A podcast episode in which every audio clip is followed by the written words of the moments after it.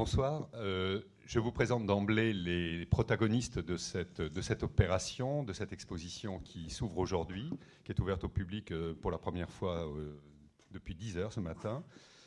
Diana Picasso, qui est la petite fille de l'artiste, et Émilie Bouvard, qui est conservatrice au musée Picasso.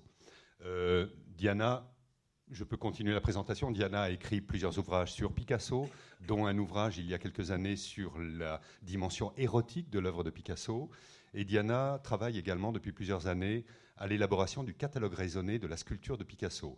Et elle vient de collaborer à l'exposition qui est en ce moment au MoMA de New York et qui est une exposition monumentale sur la sculpture de Picasso. Et euh, Émilie est en train de préparer le réaccrochage du musée Picasso, donc le prochain événement concernant Picasso après notre exposition.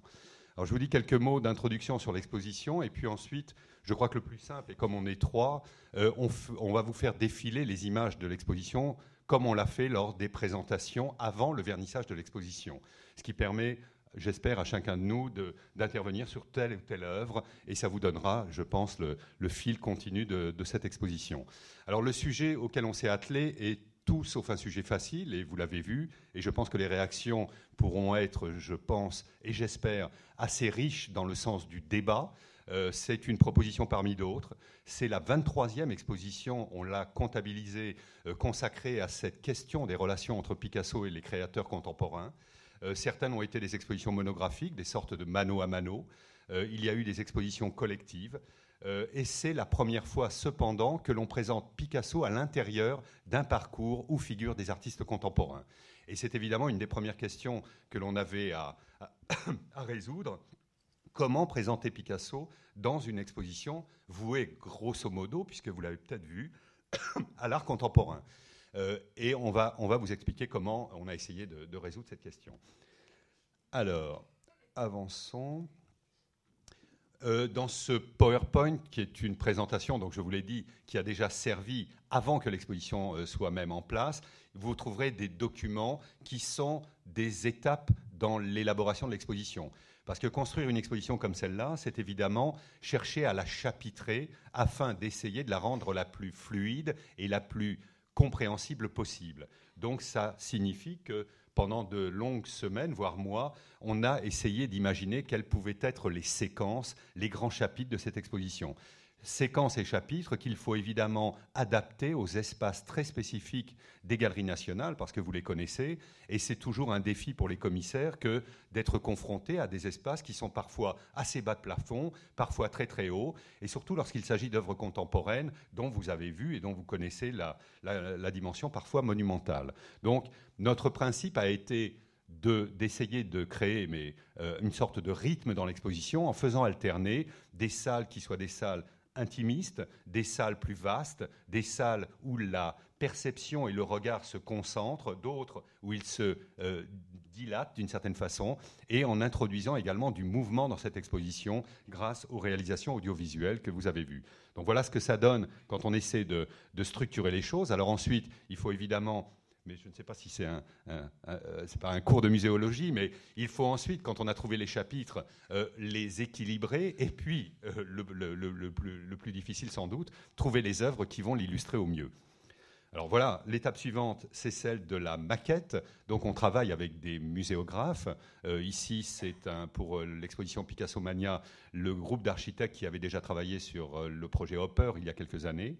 Euh, et on construit des maquettes et on essaie de, structurer l'exposition de cette façon-là. Alors voilà comment l'exposition s'ouvre, et elle s'ouvre sur un mur d'entretien qu'a produit et réalisé Diana. Donc Diana, tu peux nous dire peut-être comment euh, tu as eu cette expérience-là, comment tu as choisi ces artistes, pourquoi cela et pas d'autres, qu'est-ce qu'ils ont de, passionnant à, à dire, qu'est-ce que tu as, tu as trouvé?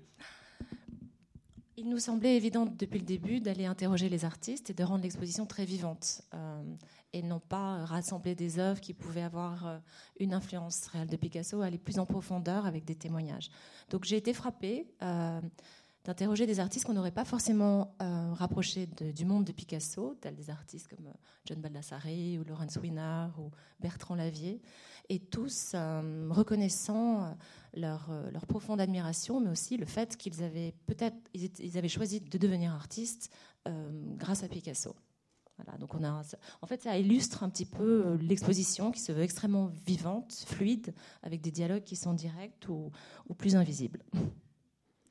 Et ce sont les, artistes évidemment contemporains, la plupart d'entre eux vivants, enfin pas tous, mais qui nous parlent de Picasso. Donc il était important pour nous que le, le premier visiteur soit interpellé par ces voix d'artistes qui parlent de Picasso, puisque c'est le sujet exactement de l'exposition. Alors ensuite, on a ce magnifique euh, autoportrait de la période bleue. Oui, alors donc c'est l'autoportrait de 1901. C'est une des premières œuvres conservées au musée Picasso euh, chronologiquement, et euh, c'est un prêt exceptionnel euh, puisque je vais peut-être dire d'où viennent les Picasso que vous voyez dans l'exposition. ils viennent du Musée national d'art moderne, Centre Pompidou. Ils viennent du Musée national Picasso Paris, et ils viennent également de la famille de l'artiste. Euh, l'autoportrait, je ne vais pas vous en parler excessivement, vous connaissez certainement cette œuvre, mais c'est peut-être la première fois qu'elle est éclairée par des écrans. Et on a voulu aussi la placer euh, au début de, cette exposition pour rappeler la première période de Picasso, aussi pour parler de, pour placer d'emblée l'exposition dans l'idée de la figure de l'artiste, puisque pour Picasso, l'autoportrait, c'est une manière de se définir, là, de définir son nouveau style, la période bleue, et d'apparaître comme artiste, puisque dans cet autoportrait qu'il peint quand il a seulement euh, 20 ans à peine, euh, il se représente en homme de 40 ans, vieilli à la manière du Gréco, le peintre espagnol, et en homme mélancolique, donc vraiment comme un artiste, et pas comme un jeune homme de 20 ans. Et ça nous permet de lancer euh, le premier mouvement de l'exposition.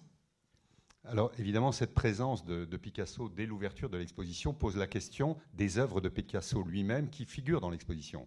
Euh, vous connaissez le corpus de l'œuvre de Picasso, c'est colossal. Les différentes périodes de Picasso sont presque aussi nombreuses que sa longévité. Euh, et la question pour nous était d'identifier, malgré tout, les moments de réception de l'œuvre, celles ou ces moments qui ont provoqué un écho, une réponse dans le milieu contemporain.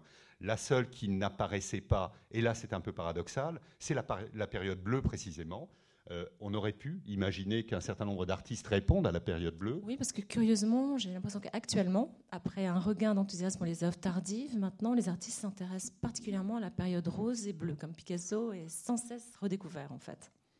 Et je pense que c'est important de signaler qu'il y a des œuvres qui ont rarement été présentées dans des expositions. On a essayé de choisir des œuvres euh, parfois inédites ou très peu exposées. Et j'ajouterais du coup que les ensembles d'œuvres sont également très rares et inédits parce que cette exposition permet de mettre en rapport parfois certaines œuvres qui ne l'ont jamais été en fait. Alors, après l'introduction qui présentait les artistes, évidemment, on attendait de rencontrer Picasso et nous avons choisi de présenter Picasso à travers ses représentations par les artistes contemporains. Alors, la première qui vous accueille dans l'exposition, c'est une forme de marionnette. C'est cette figure que construit euh, Maurizio Catalan, un artiste donc italien. Et voilà, en fait, quel est le contexte dans lequel il a inventé et fabriqué cette, cette marionnette. Vous voyez ici des images d'une euh, d'une performance qu'a réalisée Mauricio Catalan en demandant à un acteur de se présenter en Picasso pendant plusieurs jours dans le MoMA de New York.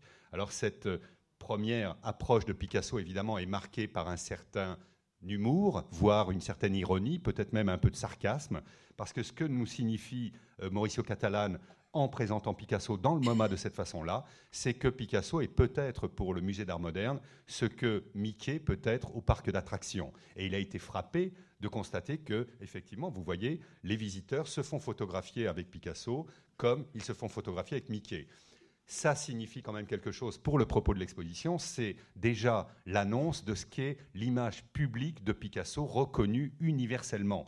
Et ce fil va être tiré pendant euh, tout le parcours de l'exposition. Je continue. On va essayer. Si on ne va pas pouvoir vous parler de toutes les œuvres cependant, parce que sinon euh, ça va être un peu long. deuxième image qui vous frappe en arrivant, c'est la représentation de Picasso par Yang Pei-ming. Et j'ai voulu rapprocher cette image de Picasso d'une œuvre que Yang Peiming a réalisée lorsqu'il était encore étudiant euh, en école d'art euh, dans la Chine populaire avant qu'il s'établisse en France. Et là, comme tous les étudiants en peinture en Chine à cette époque, il a multiplié les portraits de Mao. Et l'idée suggéré ici, c'est qu'au fond, quand il représente Picasso, il a Mao en mémoire. Et ce que ça signifie pour nous, c'est que l'image de Picasso est pratiquement aussi diffusée, aussi célèbre que pouvait l'être dans la Chine populaire l'effigie de Mao. Euh, Yang Peiming, interrogé il y a quelques jours sur son passé et ses peintures de Mao, nous rappelait que dans tous les foyers chinois, il y avait à peu près une centaine de représentations de Mao. Quand on multiplie par un milliard euh, de la population chinoise, ça donne une image euh, quand même assez importante. Samba, est-ce qu'on la commente? Écoutez, peut-être je vous en parlerai quand on arrivera aux demoiselles africaines. D'accord. C'est important de signaler qu'on a choisi des artistes un peu du monde entier. Alors ça, c'est aussi, euh, bon, vous verrez dans l'exposition, en entrant, le premier mur qui est face à vous, c'est un mur qui a comme idée de représenter la diversité aujourd'hui planétaire de la, réflexion, de la, de la réception de l'œuvre et de la figure de, Picasso. Et symboliquement, nous avons voulu accrocher une œuvre qui vient de Chine avec Fanzi, suivie par une œuvre d'un artiste africain, Cherry Samba, celle-ci, puis euh, un artiste américain, euh, puis des artistes européens avec le collectif Equipo Chronica. Et peut-être pour dire un petit mot sur Samba finalement, euh, cette, cette, œuvre, elle condense en fait toutes les représentations qui sont associées à propos de Picasso. D'abord, c'est une photo de Robert Doisneau qui est très célèbre, c'est celle où on voit Picasso avec des petits pains.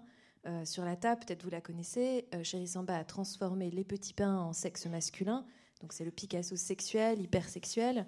À gauche, vous avez la colombe de la paix, qui est très connue, qui renvoie aux engagements euh, pacifistes et communistes de Picasso après la, Seconde Guerre mondiale. Et à droite, euh, l'Afrique, puisque euh, Picasso a été parmi les premiers artistes emportés par d'autres, mais à s'intéresser et à valoriser l'art africain. Donc, c'est vraiment les représentations associées à Picasso, et ça lance aussi cette question. Enfin, c'est un fil rouge de l'exposition qui était celui de, de la figure de l'artiste. C'est autant une exposition sur la manière dont Picasso a pu influencer les artistes au sens classique du terme, que plutôt, je pense, une exposition sur la manière dont euh, Picasso euh, est appréhendé et comment les artistes se le représentent en fait. Alors, donc, voici l'image de Fenzi, cet artiste chinois euh, contemporain évidemment, et celle de Stingel. ce que vous notez ici, et on peut aussi faire toute une lecture de l'exposition à travers évidemment son iconographie, ce qui est frappant ici, c'est que vous avez deux artistes qui sont des artistes aujourd'hui extrêmement célèbres, très euh, fêtés, célébrés par le marché de l'art international, et qui, vous le voyez, que ce soit Fonzi ou que ce soit Stingel, font le choix de représenter un Picasso, mais pas n'importe lequel, le Picasso que... Euh, euh, Cocteau appelait celui de la période duchesse, c'est-à-dire du moment où Picasso joint le grand monde, il vient d'épouser Olga et il change complètement de mode de vie, s'installe rue de la Boétie et fréquente les grands de ce monde. Euh, c'est pas le Picasso de la période bleue, le pauvre artiste qui vivait au bateau Lavoir, qu'on a vu précédemment dans l'autoportrait. C'est l'artiste qui a réussi, que représentent ces artistes qui eux-mêmes ont réussi. C'est assez, assez intéressant. Alors, Ici, une œuvre euh, qui peut paraître un peu euh, blasphématoire, c'est une représentation donc du, visage de Picasso, et je ne sais pas si vous voyez le détail, mais sort de son œil un sexe. Alors ça paraît, ça, c'est évidemment Paul McCarthy qui est un peu spécialisé dans ce genre d'iconographie, mais ici ça trouve une application plutôt pertinente puisque ce que nous signifie au fond euh, Paul McCarthy, c'est que l'œil de Picasso fonctionne comme un sexe. C'est quelque chose, effectivement, que l'on pourrait développer, à propos duquel on pourrait faire toute une conférence, c'est celle de la, la, la, vision de Picasso qui s'apparente à ce que la, psychanalyse appelle la pulsion scopique, c'est-à-dire cette expression du désir. Et la gravure qui est représentée à côté de cette œuvre témoigne précisément de la façon dont Picasso lui-même avait conscience que son œil pouvait fonctionner de façon presque tactile, aptiche. Et de toute façon très sexuelle, évidemment. Et, je rajouterais jusqu'à particulièrement à la fin de, sa vie, puisque la gravure que vous avez vue, elle fait partie de la suite des 347, qui est un commentaire érotique euh, de 347 gravures. Alors ici, vous voyez euh, plusieurs séries de lithographies. On ne va pas s'arrêter là non plus sur chacune. Euh, c'est la première, la première apparition d'un hommage contemporain rendu à Picasso. Euh, c'est un hommage qui est initié par un éditeur allemand qui est Propylen Verlag de Berlin et qui décide en 1971 de célébrer le 90e anniversaire de Picasso. Et cet éditeur adresse une lettre circulaire à ce qui à l'époque est le Gotha de l'art contemporain. Et ça touche effectivement à la fois des artistes pop, des artistes minimalistes, des artistes du nouveau réalisme, des, artistes absolument de toute nature. Et ceci est présenté également dans l'exposition. Je dirais que c'est aussi une manière de, parler d'un ensemble d'artistes qui euh, n'ont peut-être pas fait de Picasso un compagnon de route, euh, à l'exception de Dockney par exemple, ou d'autres qui sont dans ce portfolio, ou Liechtenstein, hein, comme vous venez de voir, mais euh, des artistes qui, peut-être, malgré tout, même s'ils ne le disaient pas trop, regardaient un petit peu Picasso. C'est aussi cette, idée. Alors, on va passer, directement au cubisme. Et pour arriver à ce point euh, qui est aussi peut-être une des nouveautés de cette exposition, c'est la réponse euh, que l'on devait trouver en ce qui concerne la présentation des œuvres de Picasso près de 100 œuvres, enfin plus de 100 œuvres de Picasso présentées dans l'exposition, sur 300 euh, numéros au total. Euh, c'est important. Si on avait déployé les œuvres de Picasso, on avait de quoi faire une exposition Picasso assez sublime, mais ce n'était pas le but, puisqu'il est bien question du dialogue entre Picasso et l'art contemporain. Et il était question également de renouveler le regard sur Picasso et sur son œuvre par un dispositif d'accrochage qui soit capable de de donner de l'œuvre de Picasso une idée euh, renouvelée. Et celle-ci, nous l'avons trouvée dans les documents d'archives qui documentent et témoignent de la façon dont Picasso accrochait ses œuvres dans son atelier. Vous avez ici une photo de l'atelier du bateau Lavoir, donc on est pendant la période du cubisme, et vous en verrez un certain nombre au fil de la présentation qui témoignent de l'intérêt de Picasso pour un accrochage qui est un accrochage dit en tapisserie. Euh, en 1932, il est le commissaire de sa première rétrospective à la Galerie Petit à Paris. Et Picasso fait le choix, on a des documents qui témoignent de l'accrochage qu'il avait voulu réaliser pour cette exposition. Et on voit qu'il rapproche ses tableaux, qu'il rapproche les tableaux de différentes périodes. C'est un dispositif que l'on a retenu pour les présentations des sections Picasso.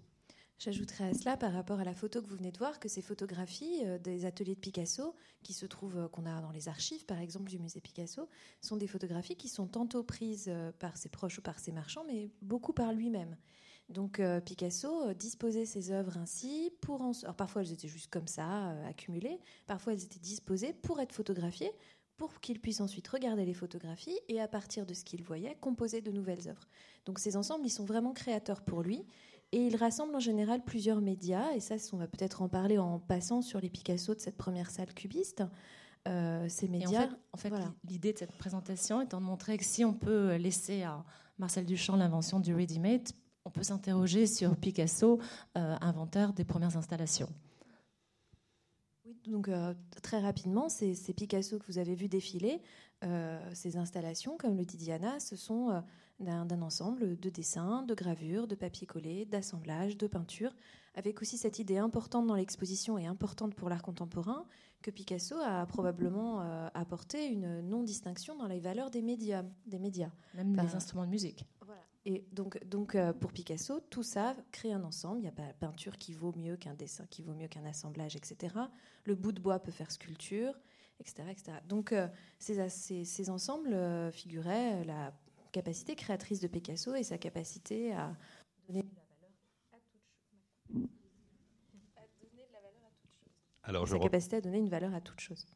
Alors, vous voyez donc la première section, le premier moment de l'art de Picasso qui est retenu dans l'exposition, c'est le cubisme. Effectivement, le cubisme est le moment dans l'œuvre de Picasso qui a eu le plus d'impact immédiat et qui a été définitivement associé à l'apport fondamental de Picasso à l'histoire de l'art moderne. Euh, et on arrive directement à la réponse, la première réponse que nous proposons à ce cubisme. Et cette réponse nous est donnée par David Hockney. Euh, David Hockney inverse, et c'est intéressant, à partir de 1980, la lecture qui était devenue la lecture un peu académique et un peu euh, conventionnelle du cubisme, qui fait du cubisme le marchepied de l'abstraction. C'est d'ailleurs ce, marchepied euh, sur lequel Picasso est resté figé qui lui a valu d'être, pour certains historiens et pour certains critiques, évacué du grand récit de l'art moderne, puisqu'on lui reprochait au fond de ne pas avoir assumé toutes les conséquences du cubisme qui devaient, pour certains historiens, conduire inéluctablement à l'abstraction. C'est ce que fait quelqu'un comme Mondrian, par exemple, qui commence par suivre Picasso sur la voie du cubisme et évidemment fait le saut dans l'abstraction ce cubisme qui serait euh, l'antichambre de l'abstraction, c'est une idée que Picasso aurait totalement euh, réfutée, et c'est celle en tout cas que réfute euh, David Hockney, qui reprend le, cubisme en 1980 pour démontrer, à contrario de cette idée, que le cubisme n'est pas une abstraction, mais au contraire un réalisme fondamental, et sans doute le moyen le plus sophistiqué qu'un peintre ait pu imaginer pour aller au plus profond et au plus complexe dans la représentation du réel. Peut-être qu'il faut parler de la manière de ces polaroïdes. Oui, alors, voilà. les polaroïdes, c'est autant de points de vue. Euh, le, cubisme, qu'est-ce que c'est, si on veut euh, résumer euh, de façon extrêmement brutale le cubisme? C'est une, une, une, diffraction de l'espace, c'est une multiplication des points de vue, ou la somme de points de vue multiples, c'est-à-dire d'un déplacement de l'observateur à la fois dans l'espace et dans le temps. Et, et j'ajouterais que le cubisme, c'est représenter ce qui est conçu et non pas ce qui est perçu. Donc, c'est-à-dire, c'est la chose telle, qu'elle apparaît à l'esprit. Ça, on, peut avoir un débat. Mais David Hockney le perçoit, en tout cas, David Hockney interprète davantage le cubisme comme, comme toi. Donc, euh, voilà. Et, il utilise la photographie, ce qui est aussi intéressant parce que ça, ça déplace aussi. Euh, c'est intéressant, dans cette exposition, il y a beaucoup d'artistes qui font des déplacements par rapport à Picasso. Donc euh, le fait que David Hockney choisisse de répondre au cubisme, qui est un mouvement pictural ou de papier collé éventuellement par la photographie, alors même qu'on avait vu que ça avait intéressé Picasso, cette histoire de photographie, de point de vue photographique, c'est une euh, compréhension, ça signifie une compréhension extrêmement intime de l'art de Picasso. Donc vous avez des portraits de, David Hockney qui multiplient donc des, des polaroïdes pour constituer une figure, comme le faisait d'une certaine façon le cubisme. Il y a également des natures mortes David Hockney, après la phase du Polaroid, passe à des assemblages sophistiqués de photographies cette fois. Et vous voyez ici son trolley, c'est-à-dire son, l'outil sur lequel il, pose son matériel de peintre. Et ce, trolley est couronné par, évidemment, de façon significative, le catalogue raisonné de l'œuvre de Picasso tel que Zervos l'avait constitué. Un autre portrait de, de, la mère de David Hockney, des paysages même, avec un paysage parisien, la place de Fürstenberg. Et puis, euh, quelques années plus tard, c'est-à-dire euh, au début du, millénaire, du nouveau, euh, David Hockney décide de transposer à l'image en mouvement le principe de ces polaroïdes. C'est-à-dire qu'il va faire avec des caméras ce qu'il avait fait avec son appareil Polaroid.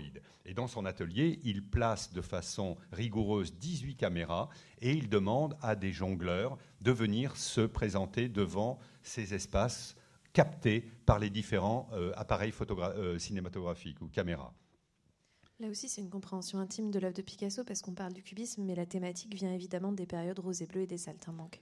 Donc David Hockney euh, mélange en fait, brode, mixe lui-même ce qui l'intéresse chez Picasso ce retour des jongleurs, c'est-à-dire de l'univers qui était celui de la période bleue avec les, personnages circassiens, avec les, saltimbanques, euh, David Hockney l'assume euh, dès 1980, c'est-à-dire au moment où il met en chantier ses polaroïdes, en réalisant les costumes et les décors pour une représentation de parade qui est montée par le Metropolitan Opera de New York, et c'est à ce moment qu'il réalise ce tableau.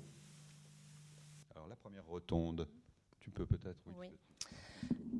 Donc on s'est intéressé aussi aux répercussions de l'œuvre de Picasso dans d'autres euh, médiums euh, que la peinture ou la sculpture, le cinéma, la danse et le théâtre. Euh, on a été frappé de voir à quel point tous les plus grands réalisateurs avaient soit intégré dans leur œuvre des, œuvres de Picasso ou des posters, ou, d'une façon générale à intégrer le collage, puisque si jamais on, on essaie d'envisager un héritier spirituel de Picasso, on pourrait avancer le nom de Jean-Luc Godard, qu'on avait euh, rencontré très tôt lors de l'élaboration de l'exposition. Et euh, ses assistants, ses deux assistants, euh, Jean-Paul Battaglia et Fabrice Aragno, ont réalisé pour nous une installation sur trois écrans qui présente des séquences qui se, qui se superposent et qui nous immergent en fait dans le monde de Picasso revu par les grands maîtres. Alors à la fois par des cinéastes, vous verrez, il y a une somme de, d'extraits qui proviennent de films de Truffaut, d'Orson Welles ou de Godard lui-même et d'autres, mais également des clips musicaux. Oui, effectivement, euh, des, rappeurs s'emparent de Picasso, Jay-Z, euh, mais également le monde de la publicité, euh, dont cette fameuse publicité robot à la signature, emblème de Picasso. Ceci évidemment pour signifier cette, cette diffusion non seulement de, Picasso, mais de son art aujourd'hui dans, les, dans les, médias les plus, les plus divers. Et puis l'idée qu'il est en fait dans, c'est un peu comme la, question que posait Catalane, que qu'il est dans l'inconscient collectif de chacun, et pour de multiples raisons, puisque ce qu'on voit dans, dans, ce montage, c'est à la fois que quand on veut représenter une belle demeure où il y a de belles collections, on met des faux Picasso au mur. Quand on veut euh, parler euh, de, euh, je ne sais pas, de, différents points de vue sur le monde, comme le fait Agnès Varda, on évoque Picasso. Donc comme on dit en, anglais, c'est Picasso, il est à la fois high and low. Il, est, euh, il fait partie de la culture, euh, de la grande culture occidentale, mais il fait aussi partie de la culture populaire et de tout sans distinction. C'est ça aussi qui est, qui est intéressant chez lui et qu'on essaye de montrer dans l'exposition. Ce qui constitue à la fois un attrait et en même temps une difficulté pour les artistes qui vont essayer de dialoguer avec Picasso, parce que c'est bien plus qu'un peintre avec lequel ils vont dialoguer, c'est une sorte de mythe protéiforme. Alors, il y a également dans cette rotonde deux œuvres de Stella, si vous voulez en dire. Euh, oui, alors en fait, la, sculpture qui avait été, en fait, la sculpture de Picasso peu connue finalement, qui a été présentée pour la première fois ici au, Grand, Petit Palais lors de la grande rétrospective de 1966. Euh, c'est une révélation. Euh, c'est son domaine réservé, on va dire, puisque la plupart des, œuvres, il les a conservées toute sa vie, et la plupart des artistes n'ont pas forcément eu accès à, ces œuvres. Mais en 1980, il y a cette grande rétrospective au MoMA qui permet à beaucoup d'artistes américains, dont Frank Stella, d'observer des, œuvres comme la guitare, et qui, sont, je cite, hein, une façon pour eux de comprendre complètement euh, différemment leur rapport à l'espace et au volume. Alors, on arrive dans une deuxième section Picasso. Là aussi, c'est des documents, vous voyez, tels que celui-ci, qui montrent comment, dans son intérieur, c'est-à-dire à la fois chez lui et dans l'atelier, Picasso se plaisait à juxtaposer, à rapprocher ses œuvres de cette façon-là.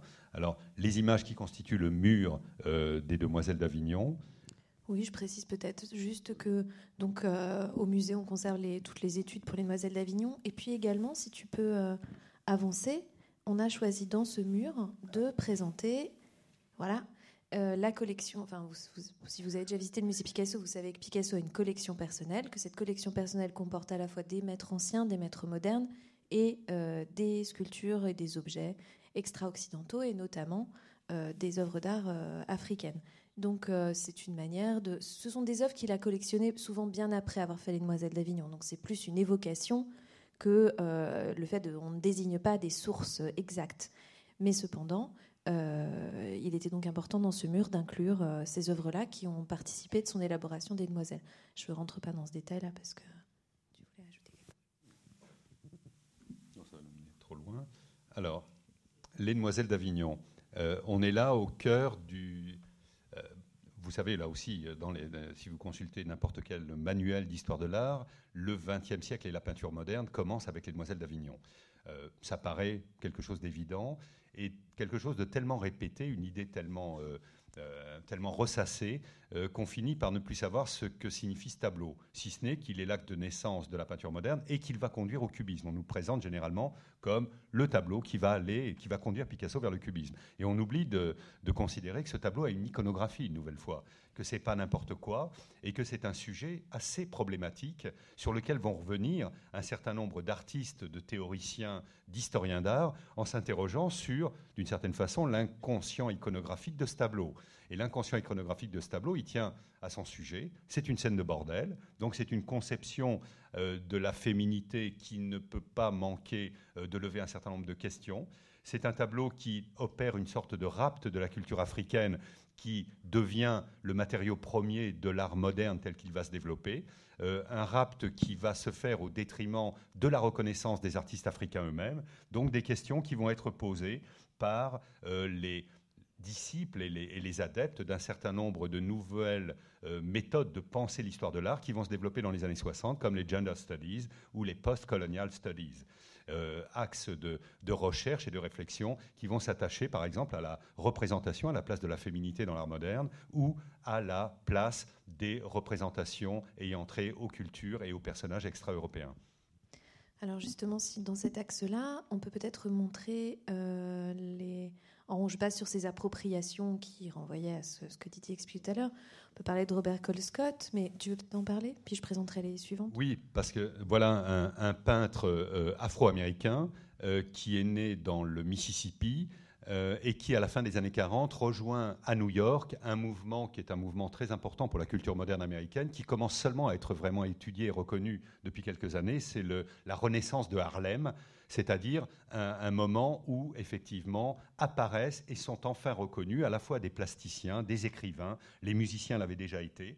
Donc il est le protagoniste de cette première germination d'une culture noire américaine qui s'affirme et se reconnaît. Et puis, euh, il attend euh, l'après-guerre pour aller développer euh, sa formation du côté des arts plastiques et il se rend en France où il intègre l'atelier de Fernand Léger. Il retourne dans les années 70 aux États-Unis après un, détour par l'Égypte, mais on ne va pas tout, répéter. Et là, il s'applique à reproduire un certain nombre des grandes icônes à la fois de la peinture américaine mais de la peinture universelle en y introduisant des figures de personnages africains qui semblaient avoir disparu de ce grand récit, comme si l'histoire, à la fois l'histoire euh, euh, américaine, mais l'histoire universelle, s'écrivait sans qu'aucun personnage originaire de l'Afrique n'apparaisse dans ces, dans, dans représentations. Et un des premiers tableaux qu'il va réaliser, c'est la, la, transcription d'une œuvre qui est une œuvre des plus connues dans l'imaginaire collectif américain. C'est la fameuse représentation de Washington franchissant le Delaware qui est un, tableau conservé au Metropolitan de New York. Et vous le voyez, il le, réinterprète en présentant des personnages qui, euh, euh, selon lui, avaient disparu du grand récit. Il s'applique au même genre d'exercice avec les demoiselles d'Avignon en peignant ce tableau qu'il intitule Les demoiselles d'Alabama. Alors dans l'exposition, on présente euh, dans cet esprit-là, c'est-à-dire d'aller essayer de comprendre que signifie pour des artistes africains ou afro-américains le fait que Picasso se soit approprié euh, l'art africain, euh, les, œuvres d'art africaines, qu'on a exposé à la fois des artistes africains comme euh, Léonce Raphaël Agbodjelou, qui est béninois, et qui a fait cette série de photographies qui s'appelle Les Demoiselles de Porto Novo, qui sont des prostituées africaines photographiées dans leur intérieur avec un masque renvoyant évidemment à ce qu'a fait Picasso. C'est-à-dire, c'est une manière de dire, donc les demoiselles d'Avignon, ce sont des corps de femmes, elles sont probablement noires puisqu'elles portent des masques africains. Et donc, moi, je vais faire un commentaire d'une certaine manière littérale et efficace euh, de ces intérieurs. De ce, choix. Les intérieurs évoquent aussi certaines scènes d'intérieur flamand, donc c'est d'autres commentaires sur la peinture occidentale. On a aussi des, masques euh, de Romuald Azoumé, qui sont des masques euh, qui remplissent qui viennent de bidons d'essence, qui servent à faire une sorte de trafic que Romuald Azoumé reprend et est-ce que là, il reprend une tradition africaine qui est celle d'assembler des, morceaux hétéroclites pour constituer un objet euh, fétiche Ou est-ce qu'il parle de l'assemblage de Picasso? Tout ça est, confondu et c'est ça qui est intéressant. Et je vais juste conclure sur deux artistes euh, africaines et afro-américaines. Ouais, non, oui, on veut peut-être. Voilà, Wonge Shimutu et peut-être Faith Ringgold surtout. Voilà. Fait... Ouais. Donc euh, Faith Ringgold euh, est une artiste euh, afro-américaine qui est née dans 1930, comme vous le voyez, et qui est une activiste des mouvements féministes et également de libération des, droits civiques aux États-Unis. Donc elle a participé à de nombreuses manifestations pour qu'il y ait davantage d'artistes de couleur euh, notamment au MoMA ou dans les grandes institutions. Elle a aussi participé à toutes les manifestations du début des années 70 pour qu'il y ait davantage de femmes, que plus davantage de femmes artistes puissent euh, créer et, mener une carrière convenablement. Et euh, à partir de donc progressivement, elle, s'intéresse aux maîtres modernes, c'est une tendance générale dans le féminisme, et elle s'intéresse à Picasso, puisque euh, Picasso, euh, bah, pour les raisons qu'on a déjà expliquées, c'est-à-dire que c'est lui qui s'approprie des corps de femmes et des masques, africains. Et donc elle compose cette quilt. Donc une quilt, c'est un patchwork, une couverture en patchwork qui est un, euh, qui est un, objet traditionnel réalisé collectivement par les femmes, noires ou, pas, aux États-Unis, et sur lequel elle peint, comme on peindrait une toile. Donc elle mélange une culture artisanale collective et une forme d'art euh, occidentale classique, et elle représente euh, la visite de son héroïne, euh, qui est cette jeune femme noire, qui va voir différents acteurs de l'art moderne, et là, elle pose de manière un peu provocante devant Picasso, rappelant sa propre beauté, rappelant sa propre existence de sujet, au milieu d'un atelier où le corps féminin et euh, davantage objet. C'est le, corps, le corps de la prostituée. Donc peut-être tu veux parler de Dai, puisque c'est une autre œuvre importante de Faith Oui, c'est important. L'œuvre que vous voyez à côté n'est pas dans l'exposition, c'est une œuvre de très grand format qui s'intitule Dai, qui date de 1967 et qui est inspiré à Faye Gold par Guernica. C'est un, tableau qui représente les émeutes raciales qui commençaient à, à apparaître dans certaines grandes métropoles américaines dans ces années. Alors, on va revenir un peu en arrière quand même, parce que, évidemment, cette, cette représentation des Demoiselles d'Avignon euh, a été interprétée par un certain nombre d'artistes pour ce qu'elle est littéralement, c'est-à-dire pour cette, cet appel euh, euh, à la vision et à l'accès à une, une, intimité féminine perçue d'un point de vue masculin. C'est avec ces référents-là que joue Zygmar Polke, qui, vous le voyez, utilise ici, en le détournant, une iconographie qui est celle de, des, catalogues de, sous-vêtements féminins.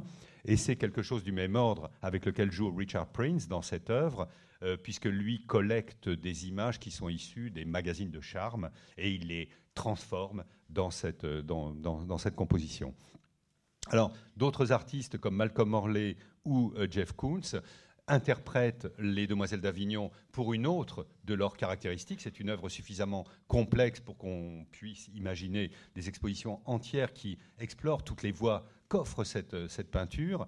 Euh, ici, Jeff Koons montre quelque chose qui est dans Les Demoiselles d'Avignon, c'est-à-dire le choc entre différentes temporalités et différents euh, euh, contextes culturels. C'est évidemment la confrontation entre la culture occidentale la plus classique, avec ici évidemment les marbres qui renvoient à la culture grecque, et au milieu une figure ouli, c'est-à-dire une figure qui appartient à la culture euh, océanique.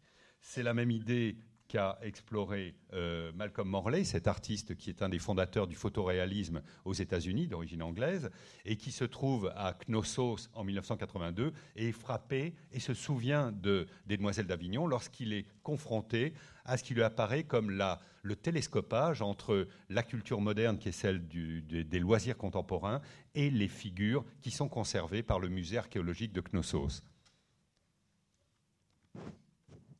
Alors ensuite, on est avec Guernica. Alors évidemment, nous n'avons pas pu emprunter Guernica. donc il n'y aura pas de salle Picasso Guernica. Mais par contre, euh, donc la, question qui s'est posée autour de Guernica, c'était de, montrer euh, comment Guernica, euh, ce qui, je rappelle, n'a pas été toujours le cas dans son histoire, est un éminent symbole politique. Ça vous paraît extrêmement évident, c'est un, une œuvre qui a évidemment que, vous, connaissez, qui a été créée par Picasso en 1937 en réponse à une, commande du gouvernement euh, républicain espagnol alors en guerre contre euh, Franco.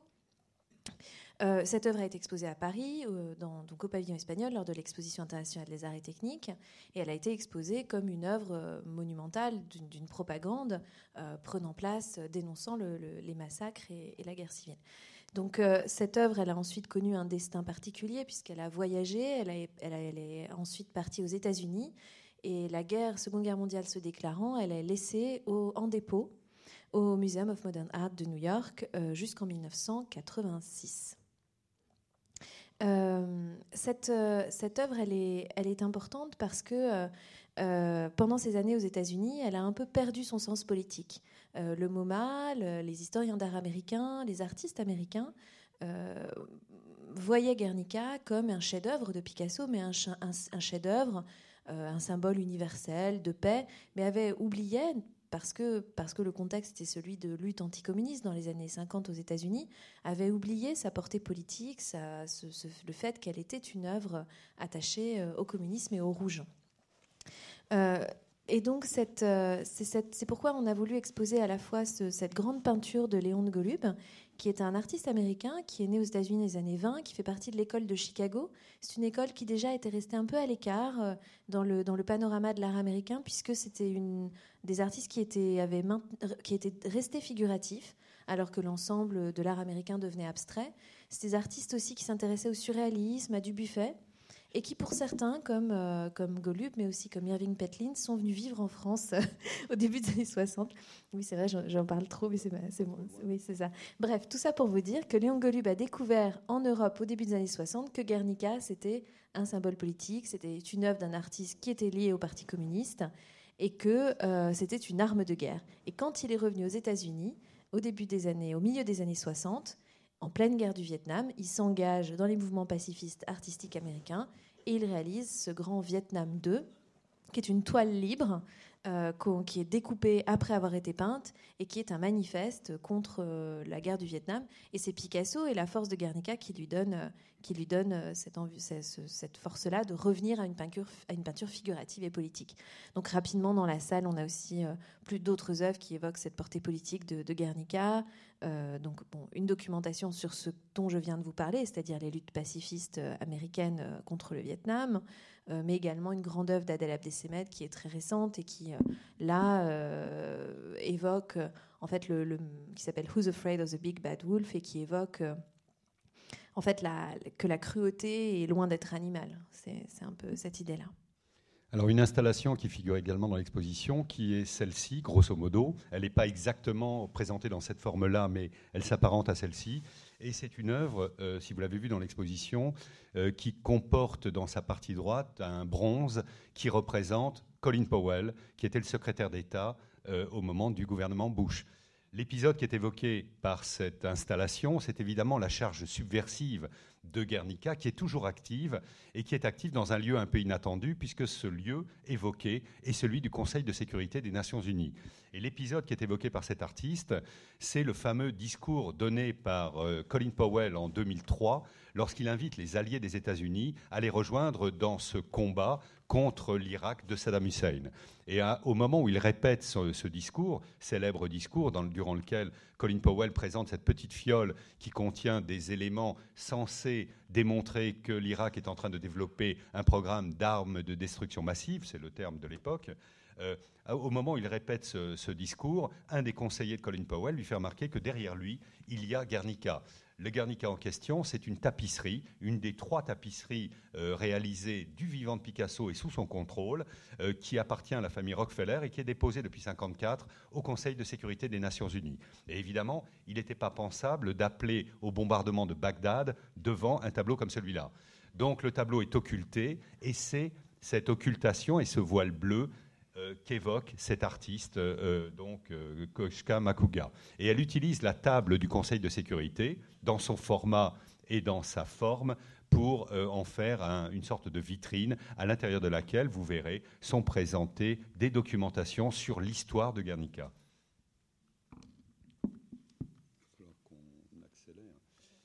Alors Diana, tiens. Oui, en fait, on aboutit à une, salle qui aurait pu commencer l'exposition, puisque depuis très longtemps, c'est vraiment euh, ce qui symbolise, on va dire, euh, c'est du Picasso. D'ailleurs, c'est le titre de cette salle, cette déconstruction des, formes, cette sorte de, cubisme qu'on a appelé euh, psychologique, qui va beaucoup influencer les artistes de la génération pop, d'ailleurs, qui fait suite à cette exposition. Oui. Donc, dans, cet espace qui est à nouveau consacré à Picasso, on a rassemblé des portraits de la fin des années 30 de Picasso, euh, ce qui est aussi un moyen de, ça nous mène trop loin, de, développer euh, les orientations stylistiques de Picasso qui ne sont pas infinies, on le constate avec une série d'œuvres comme celle-là. Il y a une typologie de style.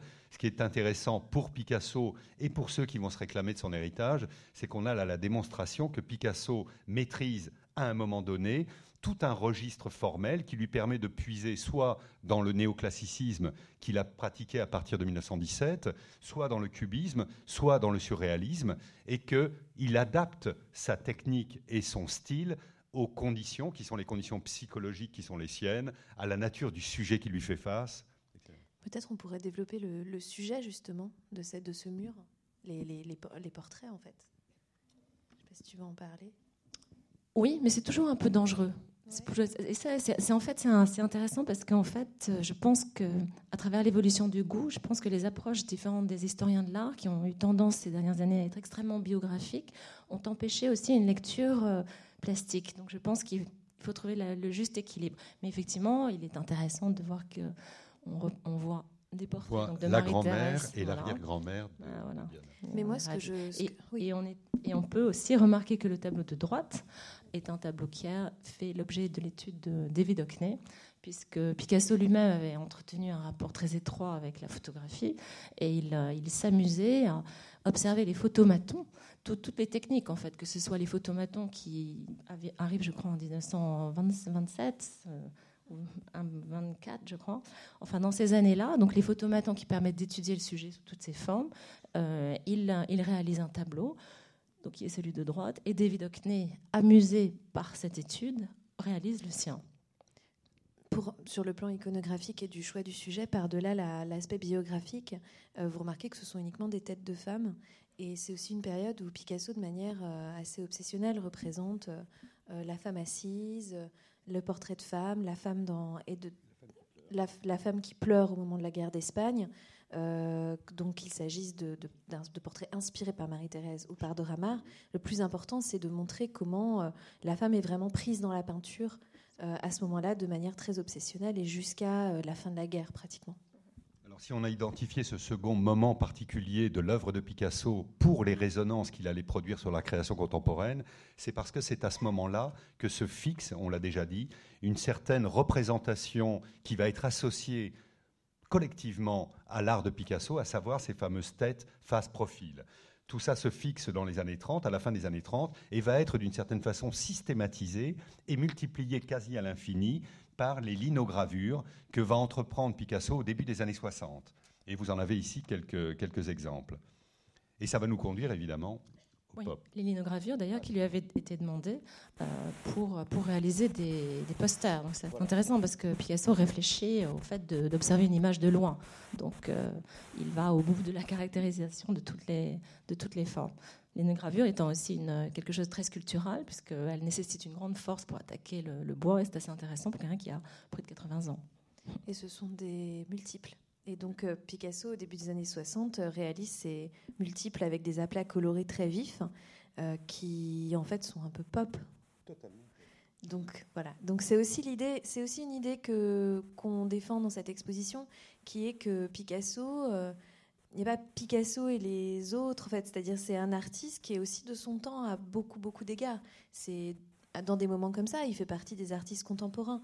Pas, on peut pas le dire d'une manière générale et pour toutes les œuvres, mais il a des pratiques euh, qui sont souvent des pratiques de son temps, en fait. Voilà. Et c'est ce moment-là. Oui, c'est quelqu'un qui apprécie la, la, gravure en ce qu'elle peut diffuser euh, d'une façon euh, impressionnante dans le monde entier son image.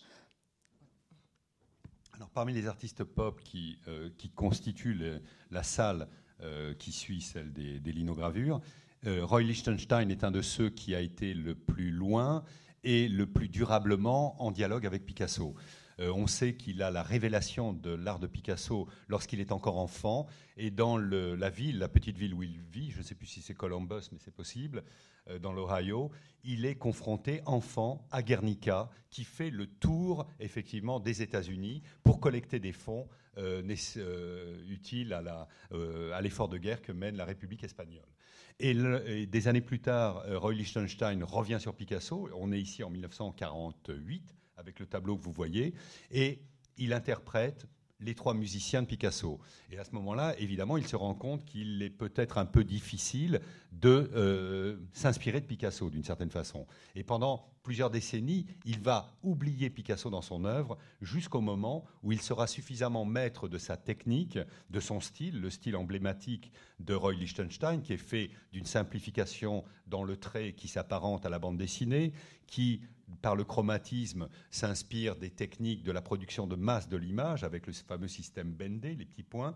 Et c'est au début des années 60, quand il est totalement devenu lui-même, qu'il peut revenir à Picasso et produire des œuvres comme celles que vous voyez avec sa source chez Picasso. Et vous mesurez quel est le travail de synthèse, de schématisation, certains diraient de simplification, qu'opère Liechtenstein par rapport à son modèle euh, Picasso. D'autres œuvres de Liechtenstein jusqu'aux sculptures Non Il est déjà 6 heures. Déjà 6 heures, oui. Ah, quand même.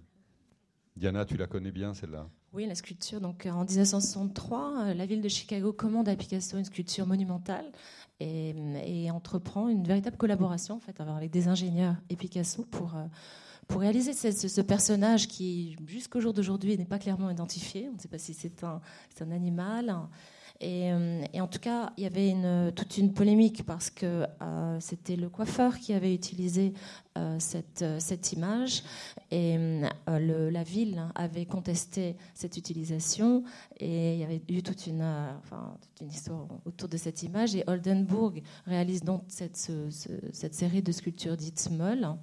Euh, qui est, euh, oui, qui est... Commentaire de cette. Euh, alors ici, vous voyez une œuvre de Andy Warhol. Andy Warhol revient à Picasso. L'histoire d'Andy Warhol et dans sa relation avec Picasso est assez complexe parce que pendant des, années et des décennies, ce qui fascine Warhol chez Picasso, c'est pas forcément sa peinture ou son art, mais c'est sa célébrité. Et il y a toute une série d'anecdotes qui montrent que Warhol est obsédé par l'idée de devenir presque aussi célèbre que Picasso. Euh, toujours est-il qu'en 1985, à un moment qui n'est pas indifférent, on y reviendra sans doute tout à l'heure, euh, Warhol vient littéralement sur le terrain de Picasso. Et il décide de travailler d'après les tableaux de Picasso, et ça donne euh, une série de tableaux comme cela. ce qui est intéressant, c'est que cherchant à travailler d'après Picasso, évidemment, il se plonge à nouveau dans le grand catalogue de l'œuvre de Picasso, le Zervos, que l'on a vu précédemment sur le trolley de, David Hockney. Et là, il s'arrête à une image qui est celle que vous voyez à droite, et qui est une image précisément de 1960. Et c'est à partir de cette image source qu'il va développer toute une série d'œuvres selon le principe qui est celui d'Andy Warhol. Intéressant pour nous, euh, Émilie en parlait, c'est que Warhol en 85 définit Picasso comme exactement contemporain de la naissance du pop. 60, c'est le moment des toutes premières expositions d'Andy Warhol à New York qui vont être à l'origine de l'éclosion du, pop art. Et là, ça va être un exercice qui va être récurrent dans l'exposition, qui est celle du Grand Palais, c'est qu'on voit les artistes désigner Picasso à certains moments de son œuvre, comme pour nous rappeler qu'il était exactement en phase avec l'art contemporain de son temps, ce que ses contemporains ne voyaient pas je voudrais juste ajouter sur Warhol, c'est que vous voyez, c'est une acrylique sur toile et de la sérigraphie. Donc, c'est des techniques qui ne sont pas forcément des techniques du multiple. Euh, bon, voilà. C'est-à-dire que ce que, Warhol refait, euh, fait des séries et des séries qui ne sont, euh, mais des séries qui sont à chaque fois des pièces uniques. Donc, il ramène. Voilà, il y a un jeu entre le multiple et la pièce unique qui, qui est assez intéressant sachant aussi que Picasso lui-même travaille principalement en série. Je pense que c'était aussi ça qui l'intéressait dans, dans Zervos, puisqu'on voit toute une série d'études de ses dessins.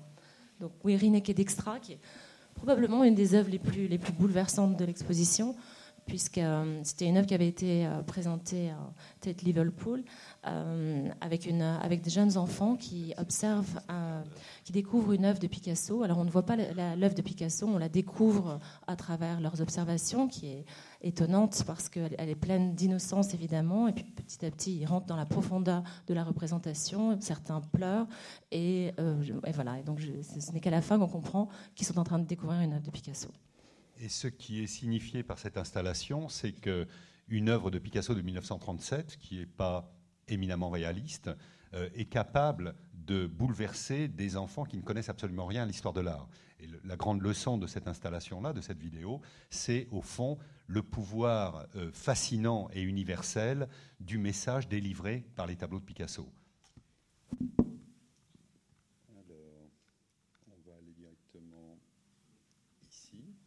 Euh, pour aborder euh, dans une section de l'exposition consacrée ou qui va euh, nous mener vers Jasper Jones, un des grands, grands peintres contemporains américains. Il est aujourd'hui âgé de 92 ans, mais toujours très actif. et Jasper Jones réalise, lui, une série de tableaux qui sont présentés dans l'exposition, les fameuses quatre saisons, qui sont inspirés par deux tableaux de Picasso que l'on a eu la possibilité de présenter. Celui-ci, tableau très rare, qui est le, le Minotaure à la carriole, et le second qui est L'ombre de 1954. L'ombre, je vais dire quelques mots simplement. Donc c'est un moment où Picasso, euh, c'est une œuvre, euh, peut-être il faut remonter sur l'ombre. Euh, l'ombre, c'est une, une, œuvre assez singulière parce que il en existe deux d'abord sur ce modèle-là, et elle est très imprégnée du modèle photographique puisqu'on voit une sorte d'ombre portée d'un homme qui rentre dans une pièce qui correspond à la chambre de Picasso à la Villa La Galloise à Valoris sur lequel on trouve une odalisque qui euh, évoque Matisse, qui, va mourir quelques mois plus tard, et euh, un ensemble de céramiques et de jouets qui évoquent un univers domestique. C'est un tableau assez mystérieux. Biographiquement, il suit euh, le départ de Françoise Gillot, mais plus profondément, je pense qu'il commente la question de l'absence dans un dialogue avec Matisse. Hum, c'est une sorte d'autoportrait. Picasso a tendance à se représenter de cette manière-là, avec cette tête ronde. Et l'ombre va être un motif qui va revenir de manière euh, obsessionnelle, c'est-à-dire la présence-absence de l'artiste dans son intérieur, qui est à la fois un atelier, euh, dans les tableaux de Jasper Jones. Ce qui est intéressant pour nous avec Jasper Jones, c'est que Jasper Jones euh, aurait eu toutes les raisons d'ignorer totalement Picasso et jusqu'à la fin de sa vie. Jasper Jones est un artiste qui se développe et qui développe une forme d'art au début des années 60 dans la stricte euh, discipline du champienne. C'est quelqu'un qui travaille sur l'objet, qui travaille sur les illusions entre l'art et la réalité, euh, et c'est quelqu'un qui aurait pu, a priori, ne jamais rencontrer Picasso. Euh, il est sollicité par le MoMA de New York en 1971, au moment même où cet éditeur allemand célèbre les 90 ans de Picasso. Cette fois, c'est le MoMA de New York qui lui commande un hommage à Picasso. Et voilà ce qu'il nous fait. Il fait un double portrait de Picasso, ça c'est l'étude euh, première de cette œuvre, et ça donne cette lithographie, vous voyez, qui juxtapose, qui confronte deux profils de Picasso. Et vous connaissez sans doute le profil de Marcel Duchamp, que venait de copier euh, Jasper Jones, et qui montre en fait qu'il fait une réponse à la Duchamp, à cette commande qui avait pour, euh, pour objet précisément Picasso. Toute la difficulté et la complexité de ce passage entre Duchamp et Picasso, qui va être au fond le passage qui va caractériser un certain moment de l'histoire de l'art, le moment où on va redécouvrir Picasso, parce que l'ombre de Marcel Duchamp se sera un tout petit peu éloignée. Alors les quatre saisons de Jones, on ne va pas les détailler, l'iconographie est extrêmement riche. C'est un ensemble que je vous invite à regarder avec beaucoup d'attention parce que c'est un ensemble qui est présenté et conçu par les, et considéré par les historiens et les conservateurs américains comme étant pratiquement le monument de la peinture moderne américaine. Ce que je peux peut-être simplement dire, c'est que c'est un ensemble qui n'a pas été euh, rassemblé euh, depuis 1996 aux États-Unis et depuis 1986 euh, en Europe pour la Biennale de Venise. Et ce sont des œuvres qui se trouvent au MoMA, au Philadelphia Museum of Art et dans collections particulières. Donc euh, voilà, c'est aussi un, moment assez important dans cette exposition. Et un cycle très riche iconographiquement. Mais alors, dans l'exposition, vous avez également cette rotonde euh, qui est consacrée à l'image publique de Picasso. Vous avez vu que c'est un des fils rouges de l'exposition, le mythe également.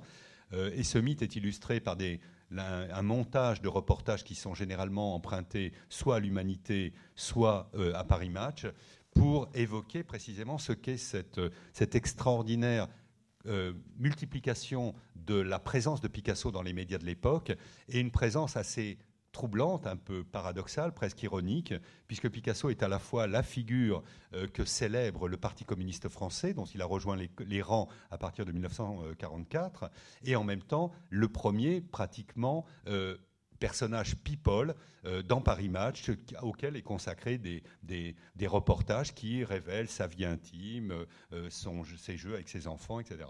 En gros, Picasso de, Staline à, Brigitte Bardot, que vous voyez ici dans son atelier. Sachant qu'il a été photographié très tôt par tous les meilleurs photographes, Brassai, euh, John Milley, David Douglas Duncan, donc il a lui-même participé aussi à, la, divulgation de son image. D'ailleurs, là, on voit des images de David Douglas Duncan, avec toute une salle monographique, parce que je crois que c'était l'idée aussi de l'exposition, de se concentrer sur certains artistes, de créer des salles qui engageaient un dialogue profond avec Picasso.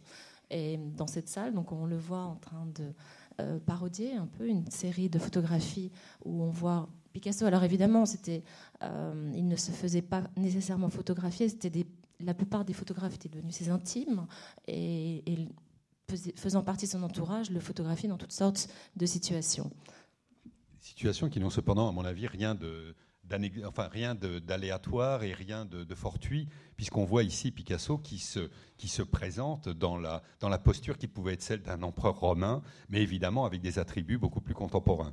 Et c'est précisément ces attributs qui retiennent l'attention de Martin Kippenberger, qui est, de notre point de vue, possiblement un des héritiers légitimes de, de Picasso.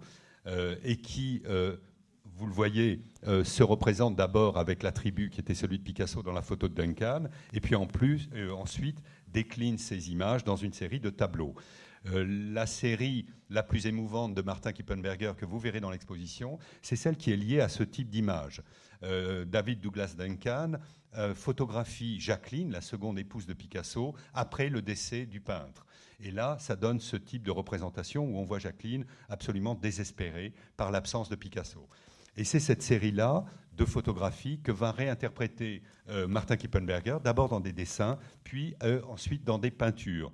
Et il donnera à cette série de peintures un titre à la fois révérencieux et très, et très intimiste, puisqu'il intitulera cette série de tableaux Les tableaux que Picasso n'a pas pu peindre, comme s'il se faisait le continuateur de l'œuvre de Picasso, avec une technique qu'il pense être celle d'un développement possible de la peinture de Picasso, et surtout avec un sujet qui était le sujet de prédilection des dernières années de Picasso, à savoir son épouse Jacqueline.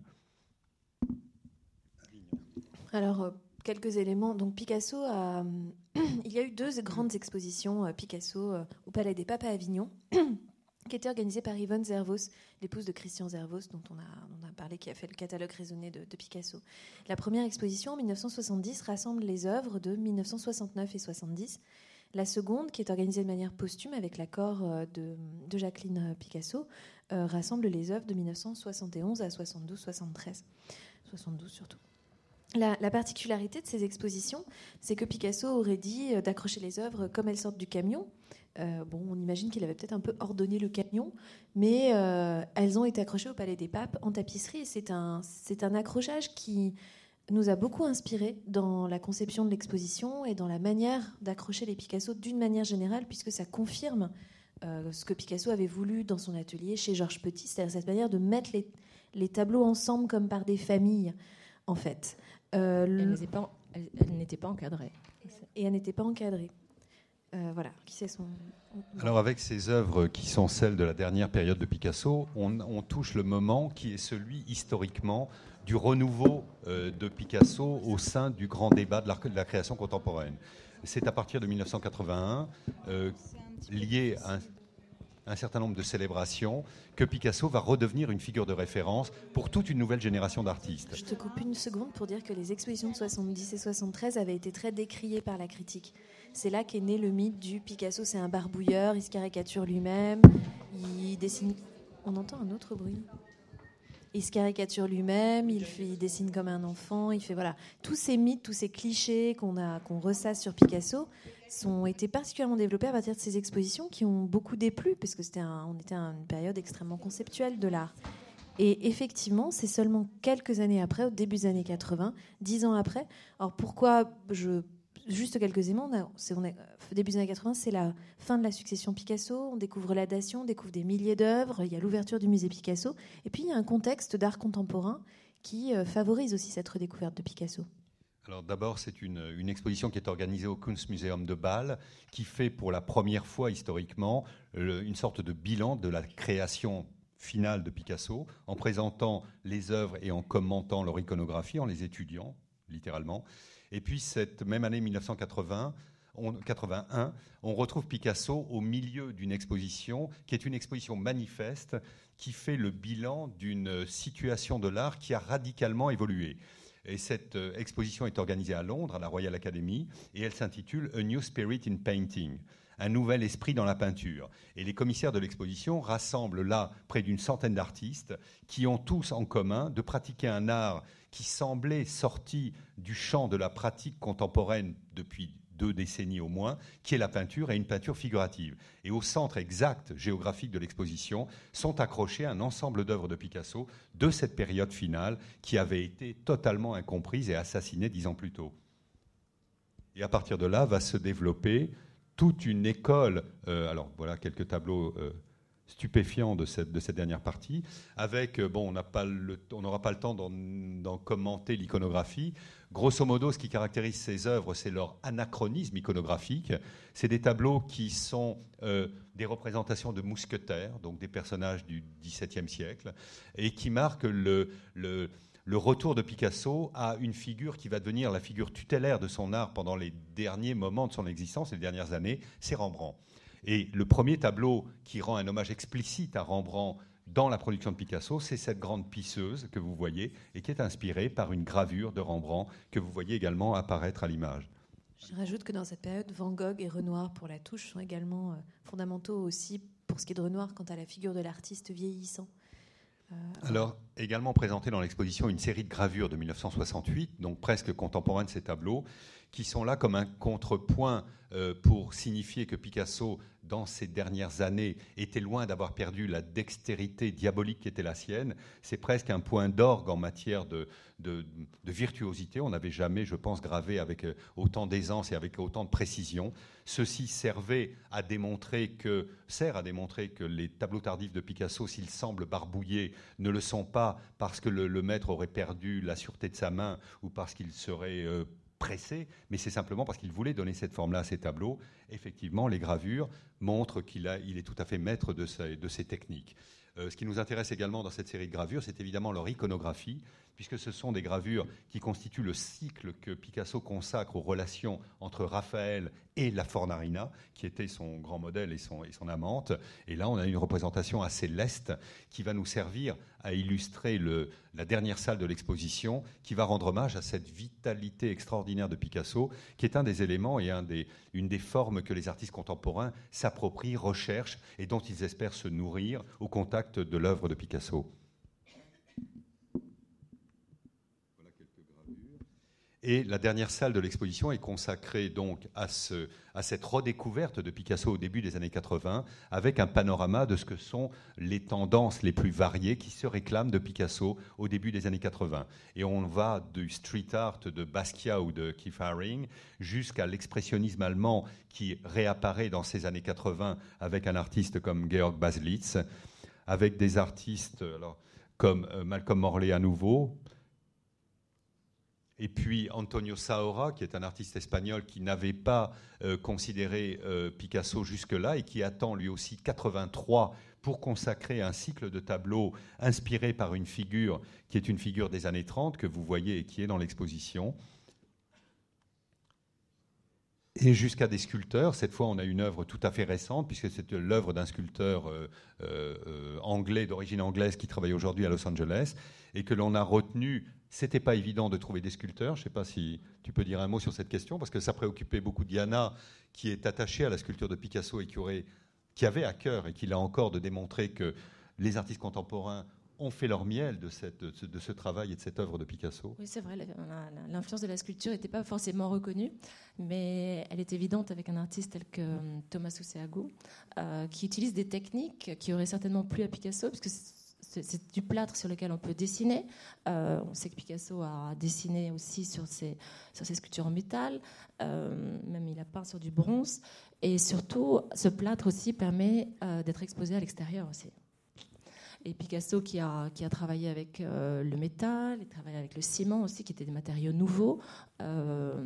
c'est intéressant de voir à quel point aujourd'hui on peut revisiter finalement des œuvres avec des, des techniques nouvelles. Voilà. Alors Thomas Oseagou, parler de cette œuvre. Donc, euh, il avait vu au musée Picasso ce tableau qui est présenté à droite, où on voit Claude et Paloma dessinant. Et euh, il avait été euh, frappé, il avait cette vision quand il avait vu ses propres enfants en train de dessiner sur le sol. Et ça engendrait cette figure à la fois animale et, terrifiante. Hein, qui, est, qui est impressionnante. Et lui s'était exprimé très clairement sur l'influence de Picasso en disant qu'il lui était apparu comme comme dans un rêve, voilà. et c'était un père spirituel qui l'avait pris dans ses bras en l'encourageant à poursuivre sa voie d'artiste. Et là encore, c'est un artiste qui finalement transpose de la peinture juste dans la sculpture. C'est un nombreux cas euh, qu'on a dans l'exposition d'artistes qui reprennent Picasso dans d'autres médias et d'une manière extrêmement féconde. Et l'exposition se clôt euh, par ce grand mur euh, réalisé par Georges Condo, qui est un assemblage là aussi de tableaux. On parlait tout, à l'heure de l'exposition d'Avignon, dont l'accrochage nous avait stimulé ou nous avait invité à reproduire ce schéma de l'accrochage en tapisserie. Mais les artistes, évidemment, l'ont fait avant nous. Et Georges Condo, il y a quelques années, bénéficiait d'une rétrospective à New York de son œuvre et avait conclu son exposition par un mur dans lequel il avait assemblé des tableaux de ces différentes phases, de différents styles, comme Picasso avait pu le faire. Euh, le message que nous donne Kondo avec ce cette dernière image, avec ce grand mur, c'est à la fois ce que les artistes retiennent de Picasso, cette vitalité dont on a parlé et qui s'incarne généralement dans une iconographie de nature érotique ou sexuelle. C'est le propos de euh, Kondo ici, mais c'est également, vous le voyez, ce que retient Kondo et un certain nombre d'artistes contemporains, c'est la versatilité stylistique de Picasso, le fait qu'à tout moment, et on l'a déjà vu dès les années 30, il est capable de passer d'un style à l'autre, il n'est pas prisonnier d'un quelconque déterminisme qui lui dicterait euh, un style donné à un moment donné, il peut tout faire et il le dit. Et c'est cette liberté-là que récupère et exprime Kondo avec cette, cette, composition qui, vous le voyez, mêle à la fois des références néoclassiques ou académiques, des références au cubisme, à la fantasmagorie euh, surréaliste et à, peu près à, tous les styles de l'histoire de l'art. Et qui, je pense, euh, renvoie aussi, enfin, qui ça se voit évidemment, à, la fois à l'érotisme de Picasso, mais dans ce qu'il peut avoir euh, de, de, ludique, d'amusant, mais aussi de, féroce. Euh, voire peut-être de sadique. En tout cas, il y a une espèce d'hilarité des personnages euh, qui, qui, qui, qui, jette un trouble et qui est quelque chose qu'on retrouve de diverses manières peut-être dans le travail de Picasso. Donc finalement, ce qui est intéressant, c'est qu'on voit une grande originalité d'approche sur un sujet qui pouvait euh, sembler difficile avec des, gens qui allaient copier Picasso. On voit que chacun finalement à, son approche. C'est comme en effet de miroir, il s'approprie une, part de Picasso, comme si Picasso était finalement difficile à partager. Donc euh, l'intérêt de cette exposition est finalement d'être amené à, revoir les œuvres de Picasso à travers le regard de différents artistes contemporains. Et je trouve que c'est tout à fait euh, euh, nouveau et enrichissant. Oui, c'est autant une expo sur l'art contemporain que sur Picasso. Voilà, merci pour votre attention.